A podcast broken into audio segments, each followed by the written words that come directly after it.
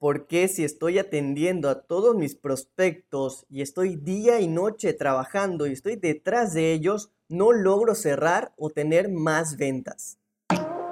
Hola, te doy la bienvenida a Vende con Amor podcast, donde hablamos de nuevas herramientas que harán más fácil el trabajo, diferentes estrategias comerciales para aprovechar al máximo tus recursos y sobre todo, los consejos de personas que actualmente están multiplicando hasta 10 veces los resultados de sus empresas. Soy John Echeverría, consultor de marketing, ventas y negocios, y juntos descubriremos el camino más seguro para alcanzar tus metas. Comenzamos. Esta es una de las dudas que seguramente tú que te dedicas a vender ha pasado por tu cabeza. A lo mejor alguna noche durmiendo dices, no sé qué hacer, ya no encuentro la manera, no entiendo por qué. Si estoy trabajando con todos mis prospectos, ¿por qué no logro cerrarlos? ¿Será que están malos? ¿Será que no sirven? O tal vez algo está fallando en mi proceso. Y déjame decirte que hoy quiero hablarte precisamente de tres razones por las cuales no logramos cerrar más ventas o incrementar a escala los resultados de nuestro esfuerzo de ventas. El número uno es que siempre tratamos a los prospectos igual. Para muchas personas, muchos vendedores o vendedoras, los prospectos resultan iguales, ¿no? Al final todos quieren comprar casas, comprar coches, comprar algún producto, algún servicio, pero la realidad es que no es así, porque no todos son iguales. Existen dos tipos de personas al momento de comprar. Existen personas que son bastante analíticas, como tu servidor, y lo que hacemos es que primero averiguamos todo sobre el producto, sobre el servicio, vemos las características, beneficios, precios, y ya que tenemos toda la información completa y tenemos una comparativa de al menos con tres o cinco empresas más o soluciones similares, es cuando ya nos vamos enfocando a una o dos opciones y de ahí tomar una decisión. También, por el lado contrario, tenemos diferentes personas que en vez de estar analizando tanta data, lo único que hacen es ver, buscar, encontrar una solución y decir, si esto resuena conmigo, me lo compro, me lo llevo.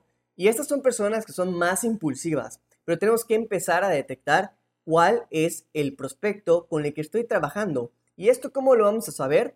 Uno, eh, utilizando escalas de urgencia, ¿no? Es decir, una persona que ya está lista para comprar, pues definitivamente va a hacer cierto tipo de preguntas o te va a prestar cierto nivel de atención mayor que alguien que tal vez está empezando una etapa de búsqueda, alguien que a lo mejor hizo eh, una búsqueda en Google o en redes sociales, le apareció uno de tus anuncios y pidió información, pero todavía no quiere comprar, sino que quiere informarse, evidentemente no va a estar tan dispuesto a hablar contigo o a prestarte tanta atención en el tema de las ventas. Simplemente lo que quiere es informarse.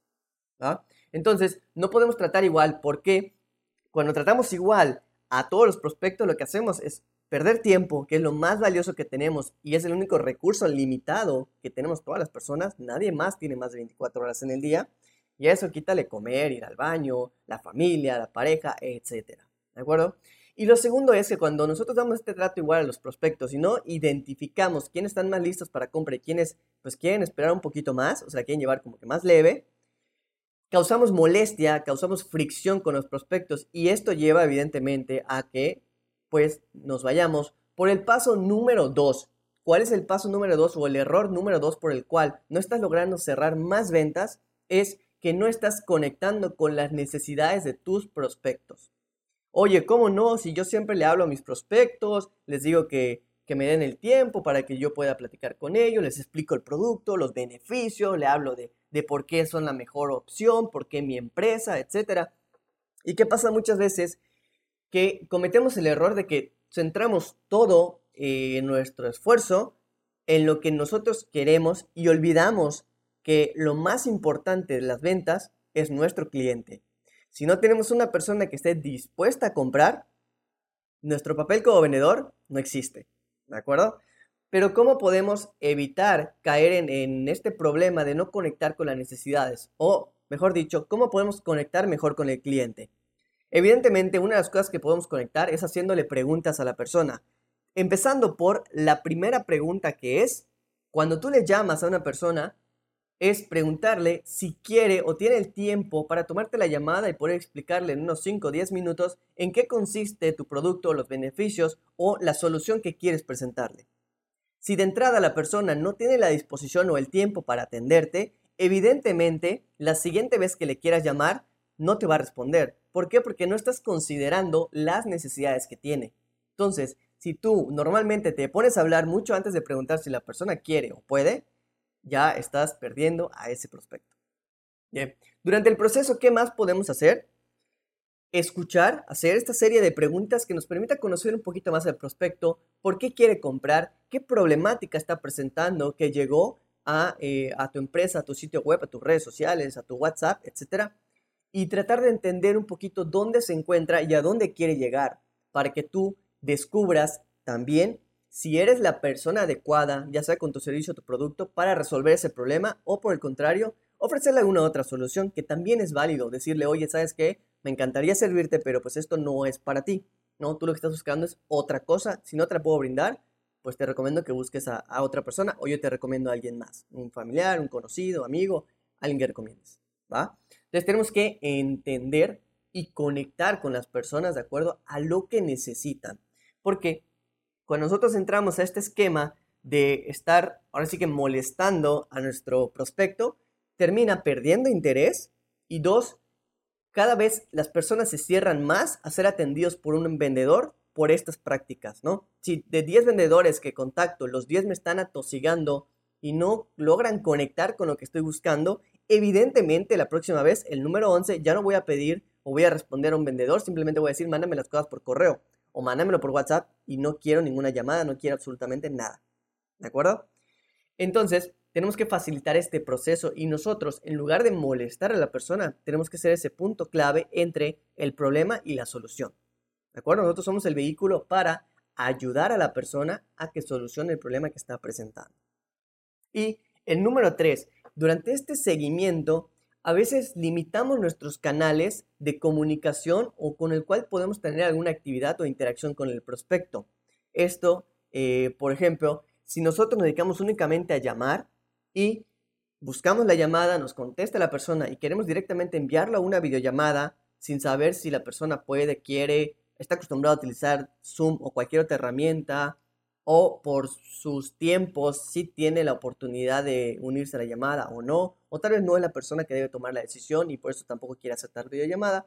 Pero es importante no limitarnos solo al canal de te llamo para llevarte a videollamada y si no llegas a videollamada, no me interesas, no sirves como prospecto. No, tenemos que buscar otros canales, tenemos diferentes. Muchos utilizan WhatsApp, muchos utilizan Telegram, otros utilizan los mensajes normales, los SMS, siguen funcionando y mucha gente no le presta la atención que tiene o no le da el valor que tiene al correo.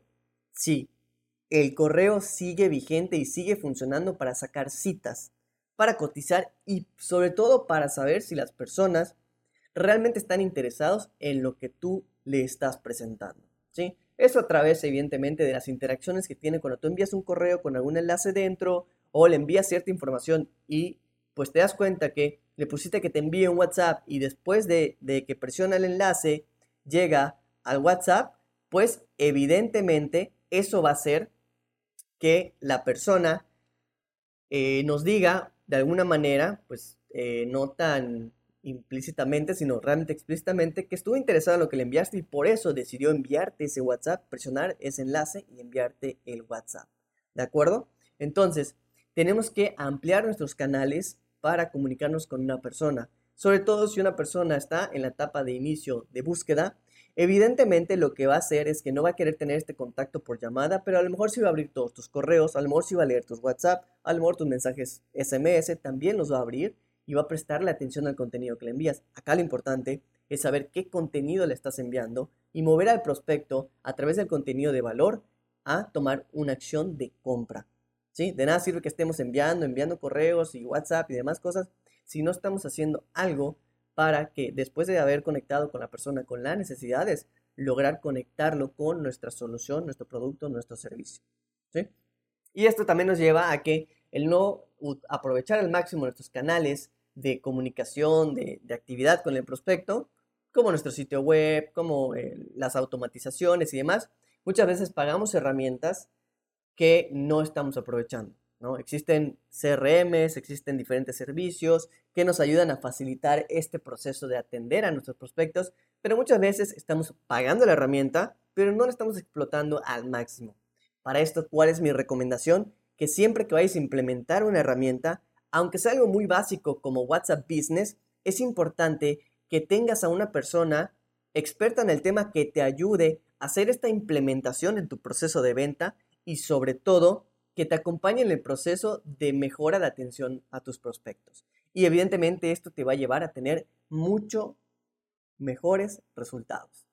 ¿De acuerdo? Si eh, todo esto que te estoy platicando te llama la atención y quieres saber más a fondo sobre estos temas, me encantará apoyarte. Me, puedes encontrar en mis redes sociales como John Echeverría, arroba John Echeverría. Me encantaría que platiquemos. Me gustaría también que si esto te sirvió, si de alguna manera te sentiste identificado con lo que platicamos en este podcast, me encantará saberlo y sobre todo poder ayudarte a que ya no sigas cometiendo estos tres errores que están haciendo que tus ventas no se logren cerrar y estés perdiendo muchísimos prospectos, tiempo y sobre todo dinero. Nos vemos en el siguiente podcast. Gracias por estar aquí y formar parte de la comunidad Vende con Amor.